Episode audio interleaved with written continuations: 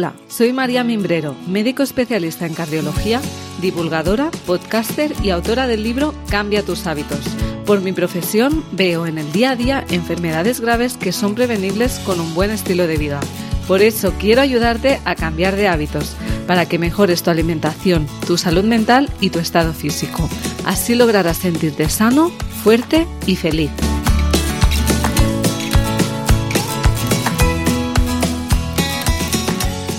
Bienvenido a Cambia de Hábitos, el podcast en el que no paramos de aportar valor para mejorar tu salud.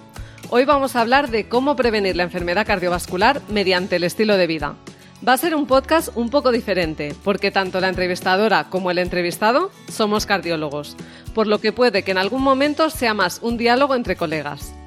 He traído como invitado al doctor José Avellán, cardiólogo intervencionista del Hospital Santa Lucía de Cartagena y un apasionado de la prevención mediante el estilo de vida como yo. Tal es su pasión que este año creó y dirigió el primer Foro Nacional de Estilo de Vida y Salud, un evento que fue un auténtico éxito y al que espero poder asistir en futuras ediciones. Hola José, bienvenido al podcast. Hola, ¿qué tal? Encantado de, estar contigo. Ah, contamos contigo ¿eh? para la segunda edición. Exacto, totalmente, ¿eh? totalmente, claro que sí. Eh, a ver, cuéntanos un poco a qué te dedicas dentro del área de la cardiología. Hmm.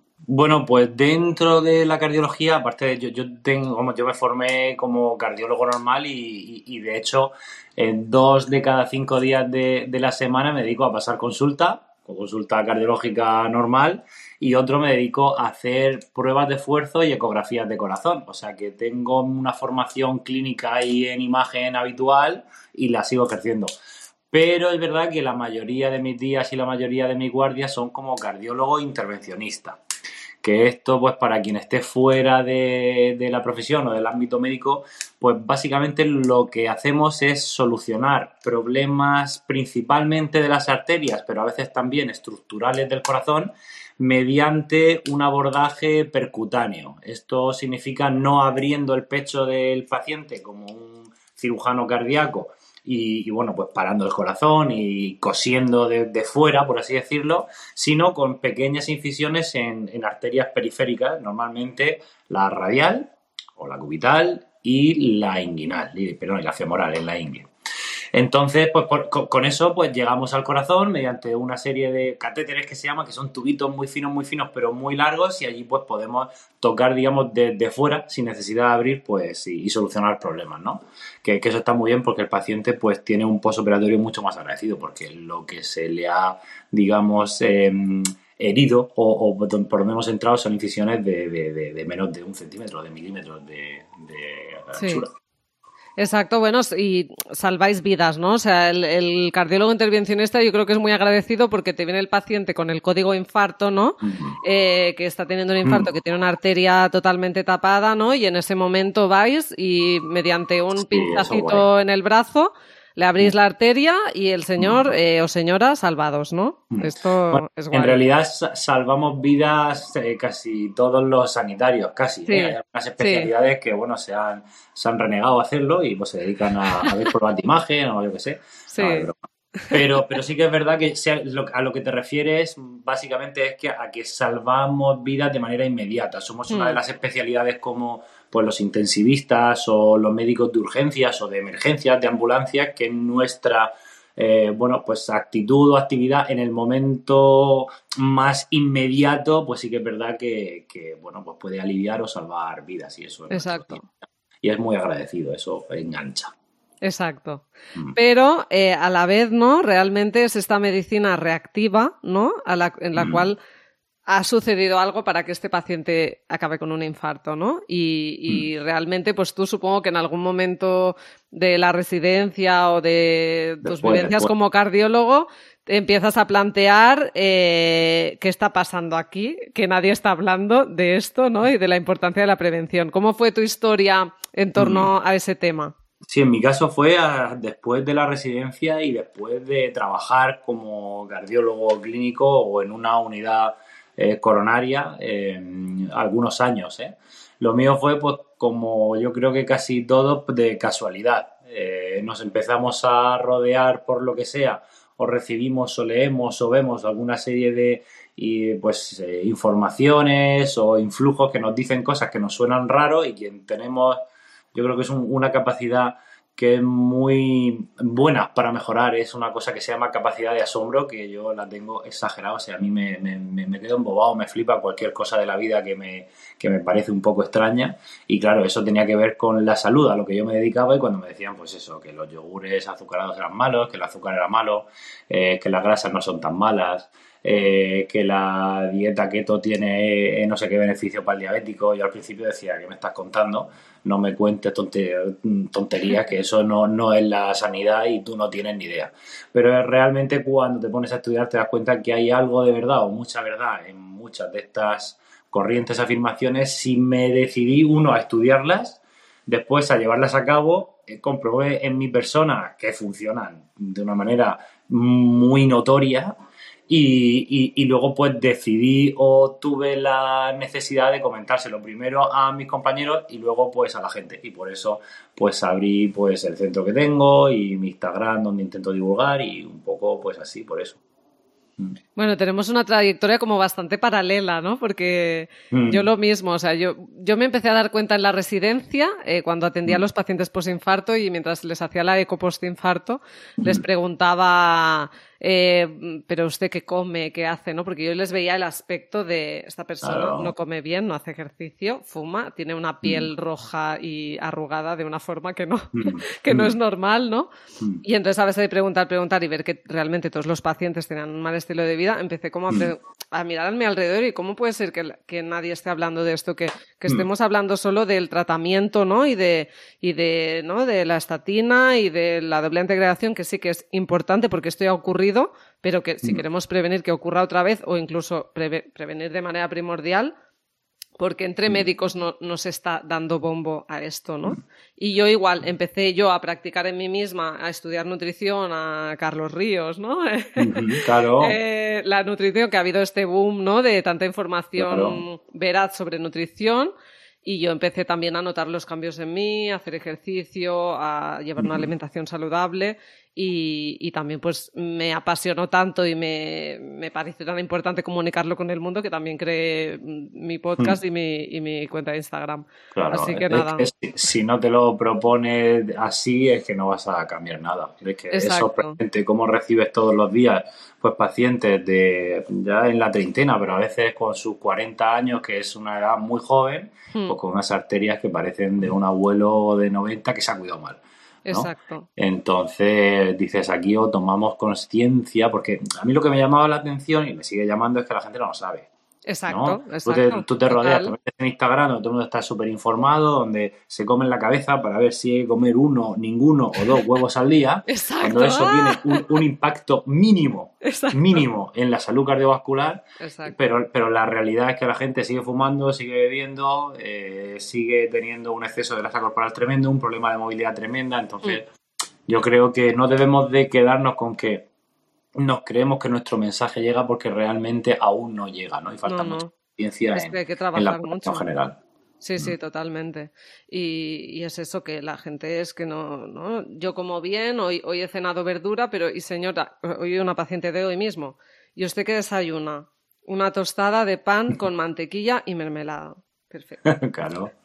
Un infarto hace cuatro años, muy bien, señora. LDL de 164. Claro, es así, pero que oye, que a mí me han operado hace, hace dos meses y, me han dado de desayunar magdalena y galletas. Ay, no, no puedo, eso lo tenemos que cambiar también. En el hospital, ¿eh? O sea, sí, sí, ya lo sé. empezando por ahí, pues imagínate si hay cosas que, tenemos que Exacto, que tenemos que cambiar, exacto, pero es, fantástico que, ¿no? Que desde dentro, desde la medicina, porque esto no nos lo han inculcado en la carrera, ¿no? Que también es bastante fuerte, eh, empecemos a cambiar, ¿no? Que esto también lo, hablaremos a lo largo eh, de la entrevista.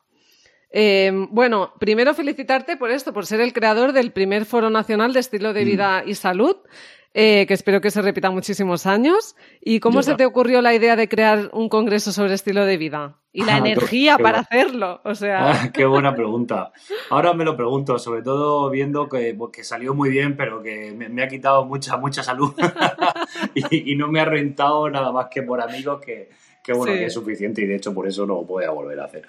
Pues, pues por lo mismo, pues realmente por lo mismo, porque en, eh, si cuando estás dentro de, la medicina y de este círculo nos, nos hinchan a congresos que estamos hartos, entonces hay cosas de los congresos que están muy bien y cosas que están regular. Y una de las que yo creo que más falta es, hilando con lo que habíamos dicho, de que falta mucho conocimiento, mm. Eh, pues dije, oye, en un sitio donde la gente aprende mucho, donde si de verdad vas en un día o en un día y medio puedes tener un acceso a una información brutal, porque si están bien diseñadas las conferencias y las ponencias, la peña que sabe mucho te puede ayudar mucho, ¿no? Incluso, aunque, y de hecho, lo, que intenté, bueno, luego, luego hablaremos, pero lo que intenté fue eh, coger todo aquello que me había gustado de los congresos médicos mm. y eh, ajustarlo o adecuarlo a, vamos a hablarle a alguien que simplemente esté interesado en salud y quiera aprender, ¿no? Mm. Entonces cogí o seleccioné o invité a gente que de verdad es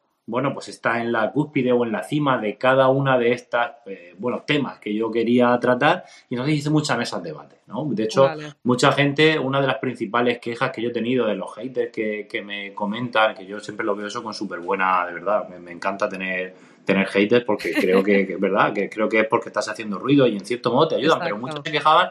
Hay ponencias que se contradicen y hombre, pues es que había ponencias que eran, una era mesa debate de ejercicio, uno tenía que defenderme el ejercicio de fuerza y otro el ejercicio aeróbico, claro, así que la idea era que se contradijeran y que dieran información la máxima que ellos pudieran para llegar o, o que para que una persona cuando adquiera todos esos conocimientos sea capaz de decidir. Pero te aseguro que yendo a una mesa, confrontación de dieta keto versus vegetariana, tú hmm. vas a salir sabiendo mucho más que antes, hmm. ¿no? Entonces yo creo que es bueno tener eh, esa, que, nos demos cuenta que la ciencia tampoco es blanco o negro, sino que hay muchas corrientes que te pueden ayudar en salud.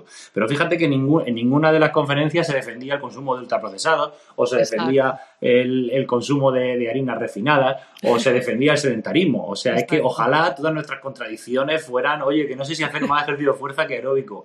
Oye, es que, no, es solo una verdad, ¿no, José? Esto también, las personas que no son científicas o, no sé, o científicos naif un poco, eh, tú cuando empiezas a leer artículos y sobre todo de todos estos temas de estilo de vida, o sea, no hay una única verdad. Y la ciencia lo único que, que intenta es explicar la realidad que ya es. Esto también la gente no, no es que sea la, la, verdad, o sea, es intentemos explicar lo que está ocurriendo, pero no hay una única verdad y además a cada persona le funciona una cosa, ¿no? O posiblemente sí que hay una verdad, pero eh, asociada a un contexto. Entonces, cuando nuestro contexto es tan heterogéneo, pues efectivamente lo que a uno le puede, o lo que en un momento te puede venir bien, ni siquiera a uno, lo que a ti en un momento te puede venir bien, quizá en otro, si hablamos de optimizar la salud, pues te puede venir eh, menos bien, ¿no? Por ejemplo, con el tema pues que tanto se habla ahora de los huevos, que se han vuelto a poner de moda. Eso es súper cíclico. Claro, es que efectivamente depende con qué los compares, te van a salir bien y te van a salir mal. Ya. ¿no? Porque el consumo de huevos tiene muchas connotaciones. Pero, pero, pero fíjate, ojalá toda nuestra preocupación de nuestra salud sea si es mejor consumir cero huevos o uno al día, ¿no? O dos, o ya da igual tomar más de cinco. Porque la impronta que tiene en la salud respecto a no moverse, que es nuestro principal problema, o a fumar o a beber, pues es minimísima. claro. Claro, yo creo, José, que nosotros, o sea, como médicos que vemos pacientes con infartos, tenemos esta visión como mucho más en perspectiva de entender lo que es importante y lo que no, ¿no? A veces, porque es como, eh, ¿cómo puede ser que nos estemos aquí comiendo la cabeza entre qué alimento es el mejor? No, no, no, es que es qué patrón alimentario es mejor, qué estilo de vida es mejor, eh, que si haces crossfit o, vas a bailar salsa, me da igual, muévete. Claro, efectivamente. Es como... Oye, que a lo mejor está más sano el que hace crossfit que el que baila salsa. Exacto. pero qué más eh, da, ya te estás moviendo, estás mucho más sano bailando salsa que en tu sofá viendo Netflix. Exacto. Y seguramente no lo sé, eso no lo sabemos, pero ¿qué te va, cuánto más va a vivir el crossfitero que haga bien crossfit? mira, María, ¿cuánto más va a vivir el crossfitero que el bailarín de salsa? Pues a lo mejor estamos hablando de una esperanza ya, ya no me pongo de vida, de salud mínima. Exacto. O sea, es que a lo mejor llegan a los 85 años estupendos los dos, o a lo mejor el crossfitero se ha pasado y se ha lesionado antes y, tiene más achaques. Es que son tonterías, son tonterías, Que bueno, que son para sacar los estudios, ¿no? Y porque es guay, que es académico, es tal, pero está bien no perder como el punto de vista de para qué estamos haciendo, para qué estamos creando esta ciencia, ¿no? Pues para, para, mejorar vidas y para salvar mm. vidas, ¿no? A nivel cardiovascular. Sí. es verdad que, que, estar ahí, como tú dices, en, los pacientes que se mueren, ¿no? y viendo de verdad las verdaderas desgracias o penas de gente mm. joven sí que te hace un poco tomar conciencia de cuáles son los principales problemas mm. a nivel mm. global que hay y no los que existen en estas redes que solo son visiones parciales de la realidad. exacto, exacto. Pero bueno, en las redes jugamos, tú y yo también, ¿no? y, a veces hay que pelear y y bueno, y pues decir lo que tú consideres que es necesario de lo que está de moda, ¿no? Porque si yo voy ahora a las redes a, explicar, eh, no sé, eh, pues herramientas de cardiología intervencionista que funcionan más que otras, pues no lo escucharía nadie, ¿no? No, exacto. y creo que, ayudaríamos poco realmente a, la sociedad hablando de eso. Tenemos que hablar pues de las bases de la salud, mm. de, tomar eso, pues tener conocimiento de, cómo se puede pues mejorar pues la esperanza de vida y, de salud de la gente. Eso, vamos a entrar un poquito más eh, en esto, de, cómo influye el estilo de vida, o sea, por dónde viene nuestra pasión, ¿no? De cómo mm. influye el estilo de vida en la enfermedad cardiovascular. ¿Cómo es de importante? ¿Por qué se crea la enfermedad cardiovascular? Bueno, esto es una pregunta como hiper, es la base, ¿no? De, mm. precisamente de, de, todo esto. Si no creyéramos que el estilo de vida impronta en la probabilidad de sufrir una enfermedad o una enfermedad cardiovascular, pues no, no tendría sentido que estuviésemos hablando de ello, ¿no? El tema está en que, bueno, pues eh, hubo una... Eh, hubo un aumento de la incidencia de los problemas cardiovasculares del siglo pasado, a mitad del siglo, y entonces empezamos a investigar qué, estaba pasando o qué podíamos hacer nosotros, o si había alguna característica asociada a nuestro ser o a nuestra forma de vivir que aumentara la, eh, el riesgo de sufrir pues una enfermedad cardiovascular. Y entonces pues se hicieron muchísimos estudios, el estudio de los siete países que fue de, de, ámbito nutricional, pero también empezó a investigarse el estudio de Framingham, que es algo que es súper interesante, yo creo que no se habla mucho de esto en redes sociales, pero es una pasada como una población entera de Estados Unidos pues prácticamente se eh, brindó o se ofreció, porque esto tampoco lo eliges tú, pero tú aceptas ser eh, medido durante mucho tiempo, eh, se, vamos, se brindó a medirse para ver cuáles eran los parámetros que se asociaban a la enfermedad cardiovascular. Y eso pues nos vino muy bien y nos ayudó mucho a entender que la hipertensión arterial era mala, que no mm, tenerlo hasta, hasta el, siglo pasado, que el tabaco es malísimo. Eh, por cierto, que el colesterol no salía tanto en, la cohorte de, Framingham, el sedentarismo. Incluso ahora que en Framingham, que sigue activo y siguen eh, subanalizando cohortes y sacando estudios nuevos, se ha visto, por ejemplo, que los ultraprocesados también se asocian a más enfermedad cardiovascular, también en una cohorte del Framingham. Hmm. Entonces, bueno, digamos que el año, el siglo pasado, pues dio pie a empezar a, pensar o a, o a tener ciertas evidencias que apuntaban a que nuestro estilo de vida eh, podía mejorar o empeorar la probabilidad del riesgo de sufrir un infarto. ¿Por qué?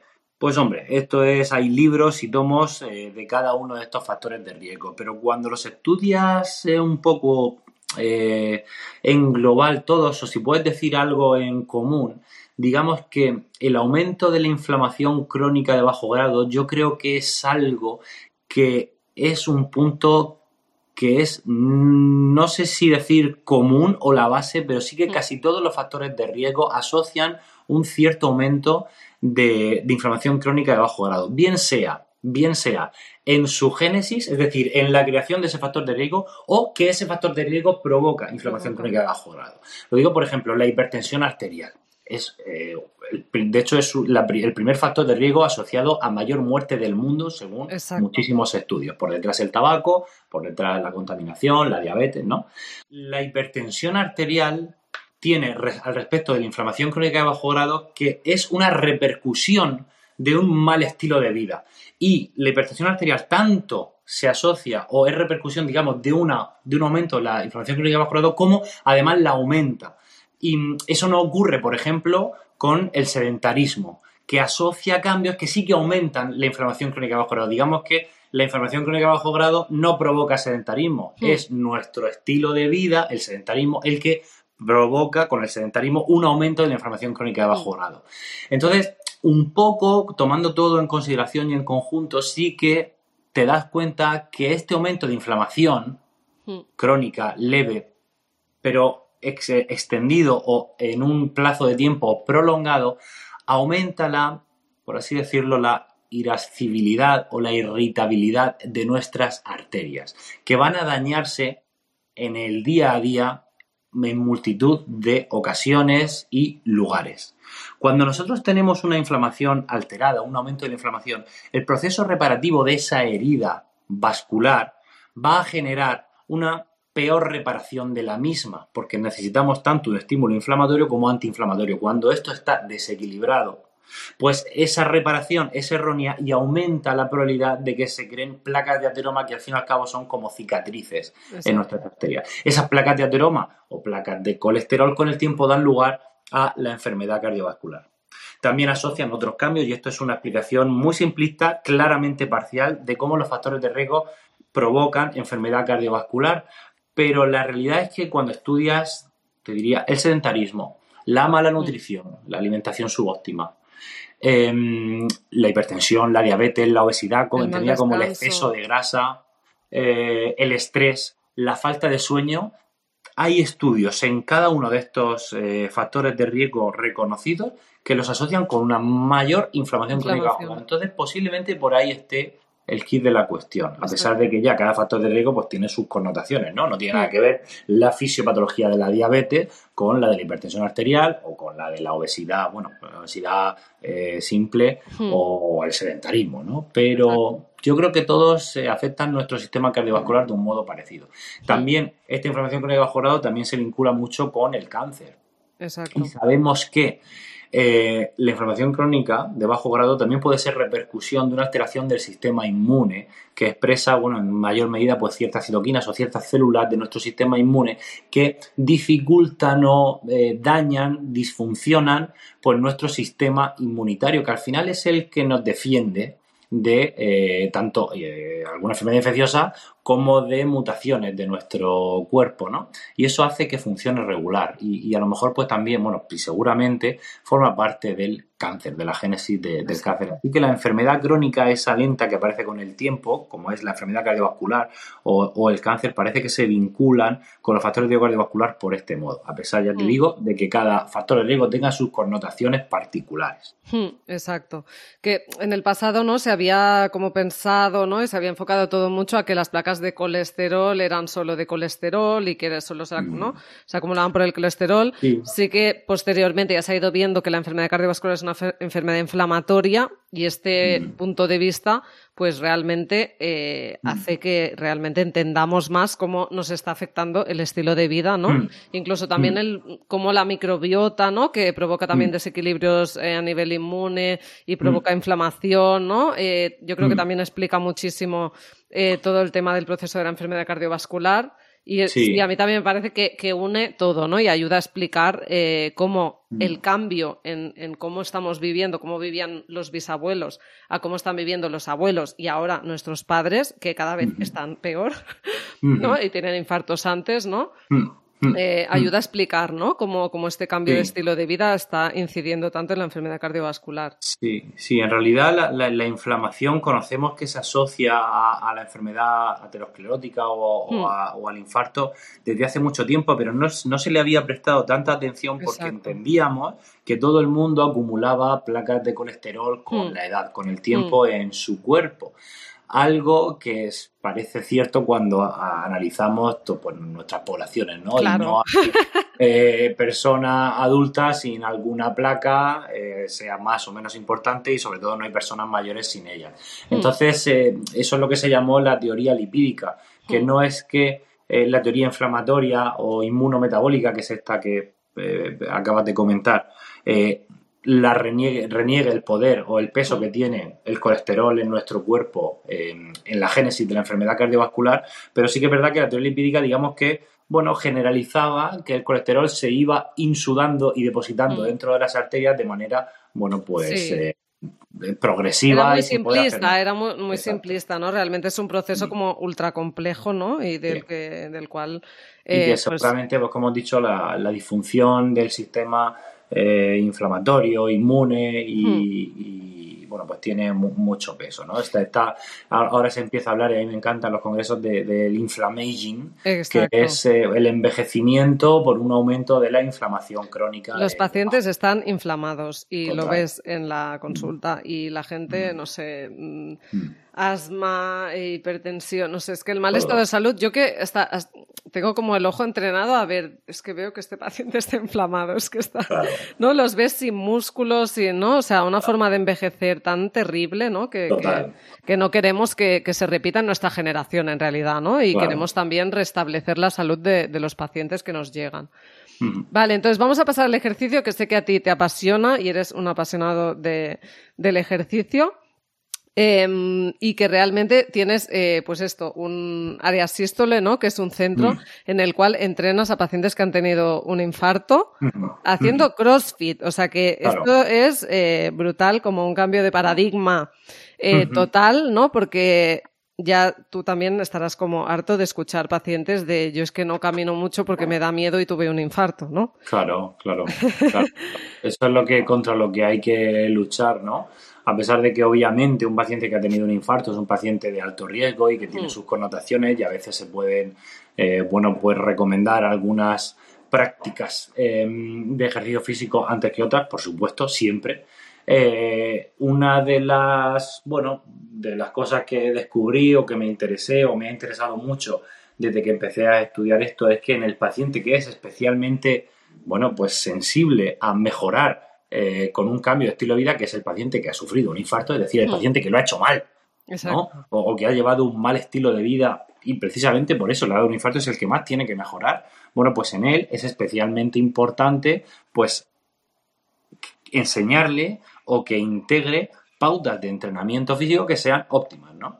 Y bueno, pues yo es verdad que allí lo hacemos con metodología CrossFit porque estamos eh, vinculados a un centro de, de CrossFit, que es CrossFit Ciudad Real, pero, pero, la realidad es que obviamente es un centro de, rehabilitación cardíaca, donde eh, el CrossFit nos da, o la mecánica o la programación tipo CrossFit nos da la ventaja de que a un ejercicio de alta intensidad relativa junto con ejercicio de fuerza y luego pues le, les, enseñamos a comer bien, tenemos a una nutricionista, hacen sesiones de psicología con, y sesiones grupales y, y, luego pues tienen sus revisiones cardiológicas con nosotros. Y la mejora es brutal pero, pero, pero brutal. Hmm. O sea, no solo de que los pacientes están contentísimos, sino que hay una mejora, por ejemplo, del perfil lipídico, que este año lo presenté en, el Congreso Nacional de, eh, de Cardiología y que no se vio, no se ve con otro programa de rehabilitación cardíaca. Hmm. Porque el CrossFit es mejor, pues depende de qué, pero seguramente bien llevado y bien entrenado, un entrenamiento tipo CrossFit sí que tiene muchas ventajas con un entrenamiento de intensidad moderada como se suele hacer en programas de reacción hmm. cardíaca al uso. Entonces veíamos eh, reducciones de LDL eh, del 50%, que a lo mejor es algo parecido a otros centros de reacción cardíaca yo creo que es mayor porque a nuestros pacientes eh, no se le acababa de iniciar la estatina, pero era el único programa que se presentó en, el Congreso en el cual se reducía a la mitad los triglicéridos, que normalmente varían muy mm. poco en los mm. programas de reacción cardíaca. pero aquí se reducían a, la mitad. O sea, nuestros pacientes reducen los triglicéridos a la mitad. Pues posiblemente porque integran, se le, hay un centro privado donde vienen muy motivados, donde mm. se les hace comer pues mucho mejor. Es verdad que es una dieta, pues lo que creemos que es más cardio saludable, que es muy plant-based. Y, luego encima haciendo entrenamiento que es el más eficiente. No sé si es más eficaz, pero el más eficiente, porque el tiempo que eh, desempeñan para, para realizar ejercicio físico son dos días a la semana y más luego lo que quieren hacer en casa, pero con nosotros son dos días y claro, pero le, le sudan. escaña. claro, y también igual eh, es verdad, ¿no? Lo del perfil de paciente motivado, que esto es importante, ¿no? Que igual en, mm. en, todos los centros de rehabilitación cardíaca hay mucho más eh, paciente, sí, normalmente público, donde el paciente es el que más puede mm. mejorar, ¿no? Se prioriza normalmente así, pero hay gente de todo mm. tipo que va a pasearse Exacto. gente motivada. Exacto, para que veáis la importancia, escuchantes, de estar motivado. O sea, que, tú eres, eres el, potencial del cambio, ¿no? Que si tú estás motivado para cambiar tus hábitos, que si sigues las indicaciones de, expertos, realmente puedes eh, evitar un infarto eh, en el futuro, ¿no? Que es lo que queremos, ¿no? Realmente, bueno, yo en Belvich estoy bueno, participo en el programa de rehabilitación cardíaca que estamos creando y, bueno, es que todo va en esta dirección, ¿no? Cada vez hay más centros de rehabilitación cardíaca, se había dejado de hacer, bueno, no sé, no había, no hay suficientes, de hecho aún, ¿no? Y es importante que después de un infarto recojamos a estos pacientes, ¿no? Y incluso se habla en otros países, ¿no? De revertir la diabetes incipiente, de revertir la prediabetes. Eh, o sea, totalmente reversible. Exacto, que no es como, bueno, no sé, ya, pero estamos hablando tú y yo como, sí, sí, tal, pero que esto es como súper novedoso y que esto no se lo dicen a los y dicen revertir, sí. Exacto. O sea, que es como, para que veáis, ¿no? Estamos de acuerdo, José y yo, pero estamos diciendo como cosas muy rompedoras eh, a nivel de cardiología, ¿no? Eh, y que, bueno, que está genial, ¿no? Yo fui al Congreso este año y, yo estoy, o sea, pero realmente falta mucho de hablar de esto, o sea, falta mm. mucho y supongo que tú también te sientes así, un poquito bicho raro, en plan, estamos hablando mucho de unas cosas y muy poco de otras que son muy importantes realmente, ¿no? Sí, eso ya es otro tema, ¿no? En qué mm. mueve la medicina actual y cómo está montado el sistema. Al final está montado de manera que se prioriza lo que se puede mantener y mm. lo que se puede mantener es lo que hay dinero para mantenerlo y hay dinero para mantenerlo de, de lo que se mm. mantiene porque se vende algo que hace ese dinero. Exacto, exacto. Pues en ejercicio físico, pues no hay ninguna empresa potente que lo vaya a apoyar que no significa que nadie niegue su potencial, pero no se prioriza, ¿no? Porque yo tengo que montar una mesa en un congreso y tengo que pagarle a los ponentes, ¿no? Claro, exacto. Pues así estoy yo, rompiéndome la cabeza a ver qué hago yo. exacto, pero no significa, bueno, mm, queramos o no, o sea, realmente yo creo que estamos liderando el cambio, José, o sea, ¿no?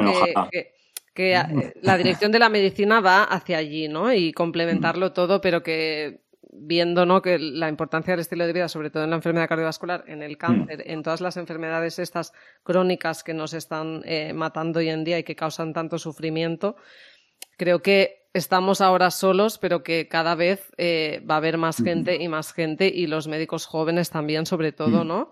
Eh, tendrán los ojos muy abiertos hacia, hacia dónde va la medicina en realidad, ¿no? Sí, ojalá tenga razón, María. Yo la verdad que estoy un poco también en esto porque creo que como médico tengo una bueno pues una misión o un objetivo que es ayudar el máximo y yo fíjate que me encanta mi trabajo pero yo sé o estoy plenamente convencido que ayudo eh, mucho más explicando por qué eh, pues fumar es malo en un vídeo en Instagram, yo creo que impronto a, muchas más personas que ayudando o salvando de la vida a una, ¿no? No lo cambiaría porque me mm. encanta, porque mi trabajo, me, como he dicho, es casi adictivo, me encanta y, mm. y te sientes muy bien y ayudan mucho, pero creo que el otro, que quizás es más desagradecido, ¿no? El de las mm. redes, ¿no? Que es como esclavo, que te suben los seguidores, que no, te rayas, te comen la cabeza, pero realmente si lo haces con ese objetivo, pues yo creo que ayudamos mucho más. Y, y hmm. bueno, no, no sé si voy a liderar ningún cambio, ni tú, no, no lo sé, no lo hago por eso, la verdad. No, eh, bueno, no, no, si yo no lo hago por, por ser líder, es creo que eso. me refiero a que creo que es la dirección de la, de la medicina. Yo creo que sí. Y yo que, creo que sí, porque ojalá seremos pocos, pero que iremos arrastrando a, a, más personas y más personas y a más profesionales, yo creo. Sí, ojalá hubiese eh, mejores políticas educativas hmm. o un sistema educativo que hablara más de, salud desde una perspectiva hmm. más real, ¿no? Y no, hmm. eh, bueno, pues eh, lo que yo, por, por ejemplo, pues viví que fue absolutamente nada. Exacto. A mí nadie me enseñó nada. Ojalá hubiese más en ese sentido para que esto fuese absolutamente necesario y me dijera, pero ¿qué dice este? Dice cosas que ya sabemos, ¿no? Pero en cambio cada vídeo que publico... Ah, Ah, claro. Exacto. No, no, total. Eh, bueno, es que, es, que es, importante esto. Bueno, volviendo al tema del ejercicio, eh, ¿qué tipo de, ya lo has comentado un poquito, ¿no? Pero repasemos un poco qué tipo de ejercicio beneficia a nuestro corazón, porque tenemos que mm. desterrar el concepto de caminar está bien, ¿no? Mm. También desterrar, ¿no? Que no sé si te lo encuentras tú mucho en la consulta, el típico paciente que se cansa, que a mí me tiene eh, un poco hasta, hasta la cabeza, o sea, porque mi respuesta mm. es, es que es bueno cansarse, cansarse no es una enfermedad. O sea, cansarse está bien, lo necesita, cánsese más. Claro, efectivamente, cánsese más. Eh, me lo quedo, eso me lo quedo. exacto, se les vuela la cabeza, ¿eh? Que se cansa. Sí, sí. Y, lo que tienen es una mochila de 20 kilos y esto a mí antes no me pasaba. Digo, bueno, bueno antes había tenido 50 años, tampoco te creas que le estoy hablando a un abuelo. ¿Y qué está pasando? También la sarcopenia, ¿no? O sea, porque es como te cansas más porque es que, que no ves que te estás quedando sin músculo, que no tienes mitocondrias para procesar y para generar oxígeno y energía, ¿no? Y cuanto menos haces, menos tienes. Exacto. Y cada día menos y como me canso me paro, como, bueno, entonces desterremos el miedo al cansarse, ¿no? Y, y, repasemos un poco cuál es el tipo de ejercicio que realmente beneficia al corazón, ¿no? Que no es solo caminar. Mira, esto es una, es una realidad la, pregunta tiene mucha chicha, ¿no? Y es qué ejercicio beneficia al corazón. En realidad, cualquiera. Y cuanto más, mejor. Si, si vemos eh, cuando estudiamos cuál es el, patrón de ejercicio que más disminuye la mortalidad cardiovascular, desde cero es moverse algo. O sea, si te mueves algo es cuando más estás, mm, digamos, em, disminuyendo tu probabilidad de sufrir un infarto, desde cero hasta moverse algo. Porque la relación entre movimiento y disminución de la mortalidad pues es, eh, bueno, es eh, hiperbólica, ¿no? Por así decirlo. Al principio disminuye mucho y luego el beneficio va siendo proporcionalmente menor hasta que se estabiliza. Por moverse mucho, mucho, mucho, muchísimo, nunca te vas a morir más, o por lo menos no lo tenemos eh, demasiado claro, ¿no? Hmm. Y además estamos lejos de, empezar a poner límites al ejercicio. Hmm. Pero por moverse un poco respecto a moverse cero sí que disminuye mucho. Hmm. El movimiento es salud y aleja la muerte, porque digamos que ejercita o mantiene pues muchos procesos fisiológicos o herramientas fisiológicas o parte de nuestras células, como por ejemplo las mitocondrias que las, las han nombrado, que son necesarias para otros muchísimos eh, bueno, pues procesos fisiológicos, con lo cual el entrenamiento es, digamos que, lo que lo ejercita y nos mantiene activos, ¿no? Y, y útiles y saludables para muchas otras muchas, muchas cosas. Entonces, moverse siempre es bueno. Ahora, ¿qué? tú dices, yo ya me muevo, ¿no? Ahora quiero saber qué tipo de entrenamiento o de ejercicio es el que más beneficia a mi corazón. Bueno, pues en general, con el que más evidencia hay es con el ejercicio principalmente aeróbico de intensidad moderada. Ahora somos cada vez más conscientes que el ejercicio de intensidad vigorosa es quizá tan eficaz o un poco más, pero no lo tenemos del todo claro, quizá un poquito más eficaz que el de moderada intensidad, incluso con dosis menores de, tiempo de ejercicio, con lo cual es más eficiente y cada vez tenemos, bueno, y ahora estamos súper seguros que combinarlo con ejercicio de fuerza, pues mejora también muchísimos parámetros eh, de salud cardiovasculares desde, eh, por ejemplo, el músculo, ¿no? Que el ejercicio de intensidad baja aeróbico, pues se lo fuma, ¿no? Porque cualquiera con una mínima cantidad de músculo, pues puede estar caminando todo el día. Y el ejercicio de fuerza desde ese punto de vista pues es necesario y sabemos que es beneficioso. Entonces, para el corazón, pues yo siempre digo que deberíamos de entrenar pues entre 150 a 300 minutos a la semana, que no es tanto, que en media hora, 5 eh, o 6 días a la semana sin cansarse mucho y unirlo a dos, tres sesiones de entrenamiento de fuerza, si es que vamos a hacer algo puro, pero oye, que a mí me gusta bailar. Oye, pues mira, eh, baila, eh, mm. lo, que más te guste, lo que te mantenga activo o activa es eh, lo mejor, porque desde luego, si entrenas para no volver a entrenar, es hacer el tonto, es decir, hacer una sesión los fines de semana, pues te estás beneficiando mucho menos que el que va cada dos días o todos los días a hacer algo porque le encanta. Exacto. Entonces, em, bueno, pues esa yo, yo, lo veo un poco así. Quizá lo, lo, más saludable o la combinación de aeróbico más fuerza, pero realmente al final el sedentarismo mata cualquier cosa es buena y caminar los 10.000 pasos pues es mucho más bueno que estar en el sofá. Exacto. E, every move counts, ¿no? Que hay una campaña de la OMS que a mí me encanta, de 2020, que es un vídeo que lo podéis ver en YouTube, que es, bueno, Every move counts y que es muévete, o sea, como integrar en nuestra cabeza que tenemos que movernos, ¿no? Que si estamos sentados mucho rato, eh, pues que hagas unas sentadillas. El tema del ejercicio de fuerza, que es un poco un mito de what ¿qué es eso? ¿No? O sea, ¿qué tengo que hacer? Tengo que hacer una cosa muy específica. No, puedes hacer en casa eh, sentadillas. O sea, en serio. Haz sentadillas. Eh, levántate cuando estés aburrido. Haz sentadillas. Eh, el cuádriceps es el músculo más grande del cuerpo, entonces solo que hagas eso ya fantástico, ¿no? Tener un poco de pesas en casa y hacer también algo de musculación de brazos y luego hacer algunas flexiones, alguna cosa así eh, pues ya será beneficioso, ¿no? Que a veces parece, ¿no? Que la palabra ejercicios de fuerza la gente se pierde y parece que es algo como súper difícil. y no tienes que ir a un centro de CrossFit, que oye, es lo ideal y sería lo fantástico, ¿no? Pero como decíamos, queremos que la gente esté lo mejor posible y la mayor cantidad de personas posible eh, accedan al ejercicio, ¿no? Total. Entonces, eh, luego quería saber, porque a mí, por ejemplo, me cuesta el tema del ejercicio y ahora que he estado escribiendo el libro eh, me ha absorbido y mm, me ha costado mucho. Además, estoy embarazada y me ha costado muchísimo. Eh, ¿Cuál es tu secreto para mantener la constancia en el ejercicio? Que tú sé que la, tienes una constancia eh, brutal con el CrossFit. Bueno, a, mí lo que, lo que me ocurre con el, con el ejercicio, con el entrenamiento, es que eh, he encontrado la manera de pasármelo muy bien, ¿no? Mm. Entonces, yo, yo me he vuelto absolutamente adicto Hmm. a, esa sensación posterior del ejercicio que te hace sentir muy bien. Con el tiempo, cuanto más lo practicas, menos te cuesta, hmm. porque es verdad que claro que hay días, los días que a mí me toca piernas es como, voy a sufrir. Pero, pero realmente eh, es un tiempo corto que al final no entrenas que, vamos, una hora de reloj o, ni casi, y te sientes tan bien después que eh, pues esa sensación es impagable.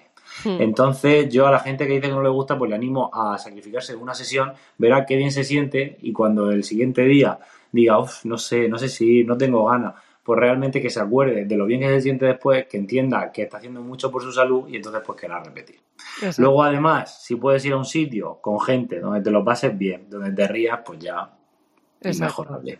De hecho, yo fíjate, yo muchas veces me he planteado, eh, cuando he estado haciendo, he hecho mucho CrossFit, Em, me he planteado muchas veces si cogerme una programación para, bueno, para mejorar, para competir, y son programaciones que normalmente, bueno, pues te lleva a alguien, ¿no? Y, y tienes que hacerlas tú ajeno, o sea, tú y tú. Eh, hmm. tienes que esforzarte en solitario y ponerte en una esquina del box con tu material y a tope. Y nunca lo he hecho principalmente porque digo, si es que yo voy a reírme.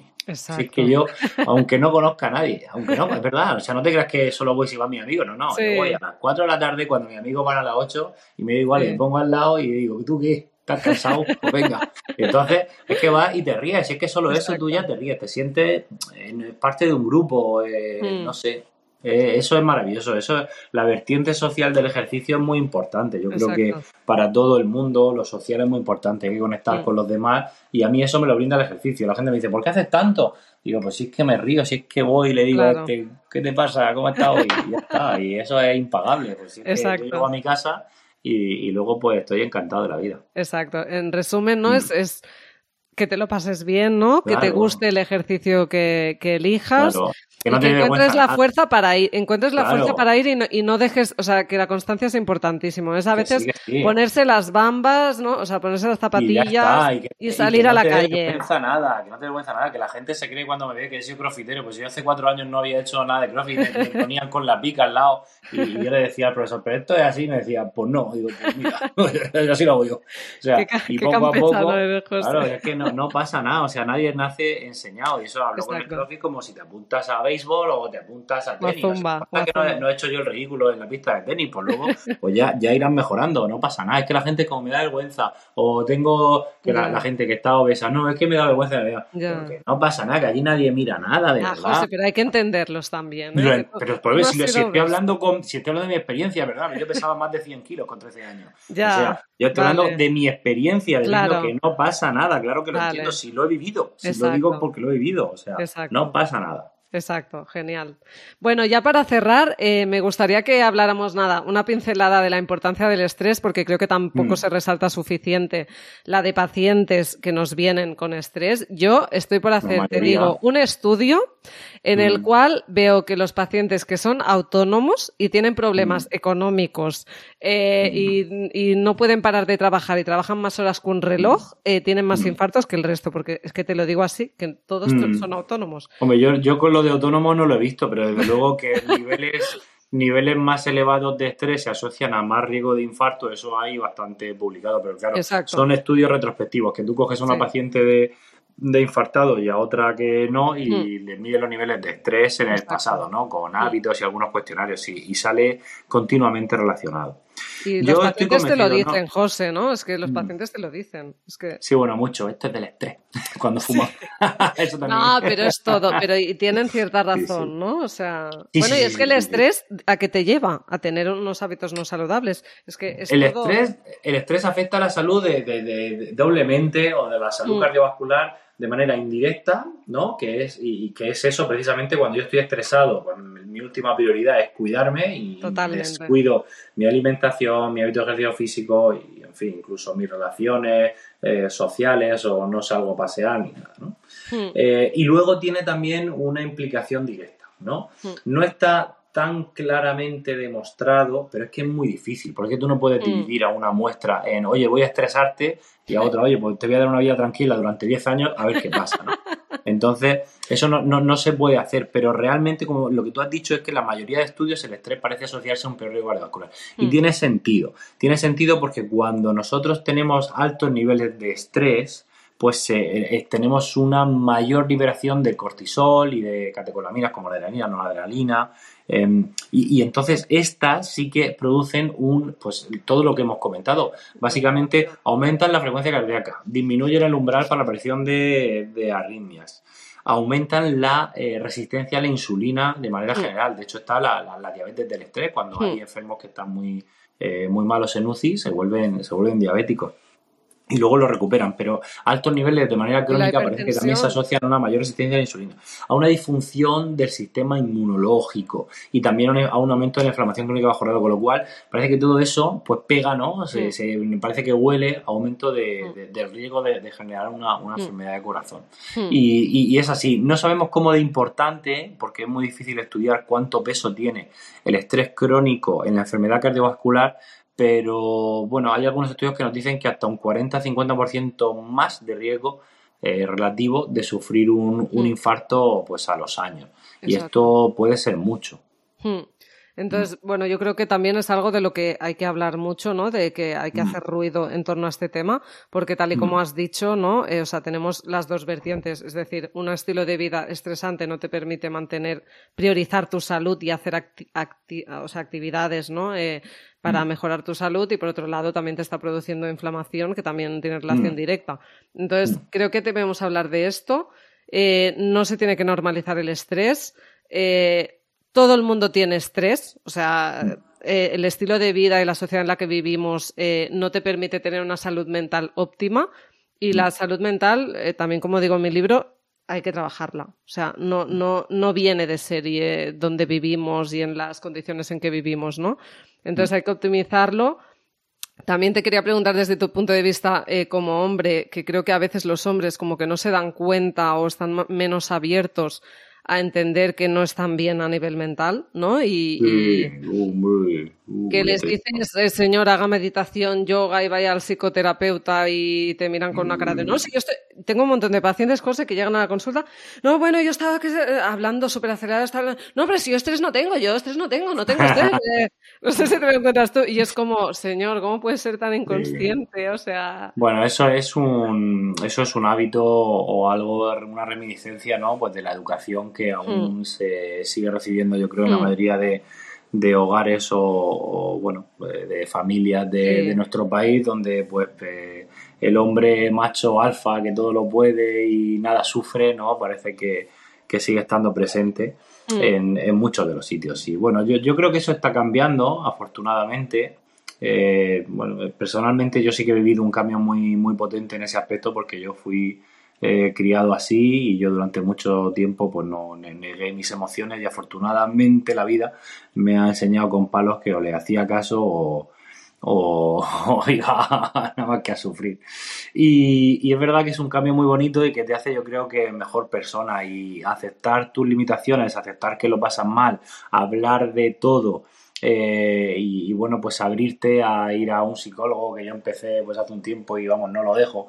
Eh, y, no sé, a practicar técnicas como el mindfulness, todo eso no te hace menos hombre. De hecho, para mí yo creo que cada vez me hace mejor.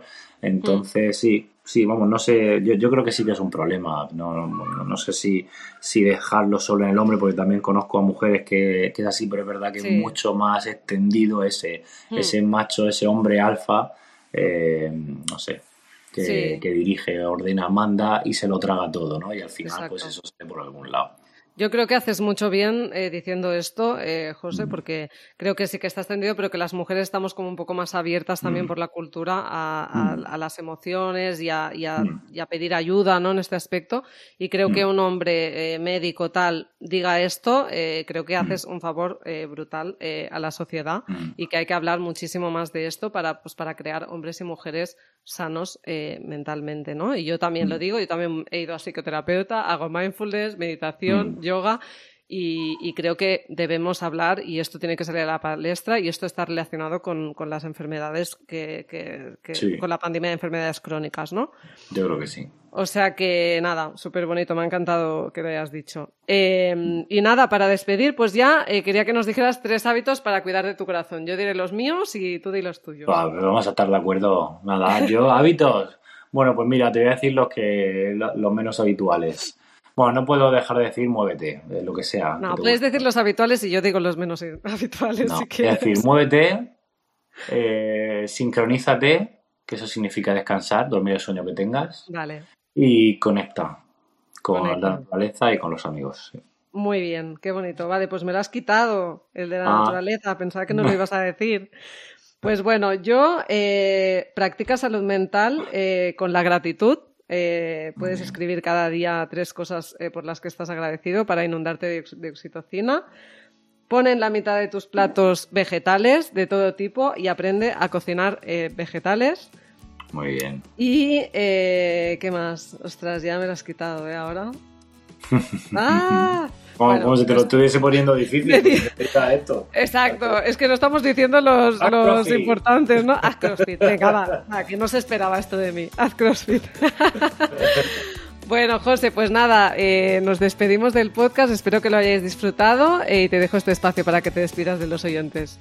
Nada, muchísimas gracias María por haberme invitado, es todo un placer, que, bueno, supongo que todo el mundo que te escucha te, seguirá, pero vamos, que, te animo a, os animo a todos a, seguirla, a leer su próximo libro, que estoy deseando eh, tenerlo, y, nada, que muchísimas gracias, que cualquier cosa, pues a ver si esto es, eh, nada, solo una más de un montón de colaboraciones y cosas que, podemos hacer para, que podamos hacer para mejorar pues la salud de todos, ¿no? Total, gracias José y también os animo a leer su libro que va a salir próximamente, eh, así que depende cuando escuchéis el podcast, igual ya está, ya está en el aire.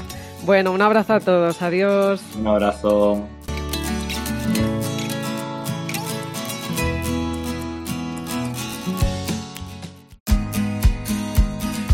Y hasta aquí el podcast de hoy de Cambia de hábitos. Como siempre, me siento muy agradecida de poder ayudarte e inspirarte a través de esta plataforma. Recuerda que en este podcast encontrarás herramientas para cambiar de hábitos, pero son esas pequeñas acciones diarias las que te permitirán alcanzar el bienestar. Piensa en aquello que te ha resonado del podcast de hoy y empieza a aplicarlo desde ya. Yo confío en ti. Solo queda que lo hagas tú. Ya sabes que me puedes encontrar en mi cuenta de Instagram dra.mimbrero, donde espero tus mensajes directos sobre este episodio. Ya sabrás que me encanta recibirlos y contestarlos. Y un último favor, si te gusta este contenido, sígueme en tu plataforma favorita y déjame una reseña. Así lograrás que esta información pueda ayudar a más personas. Y como siempre, gracias escuchante.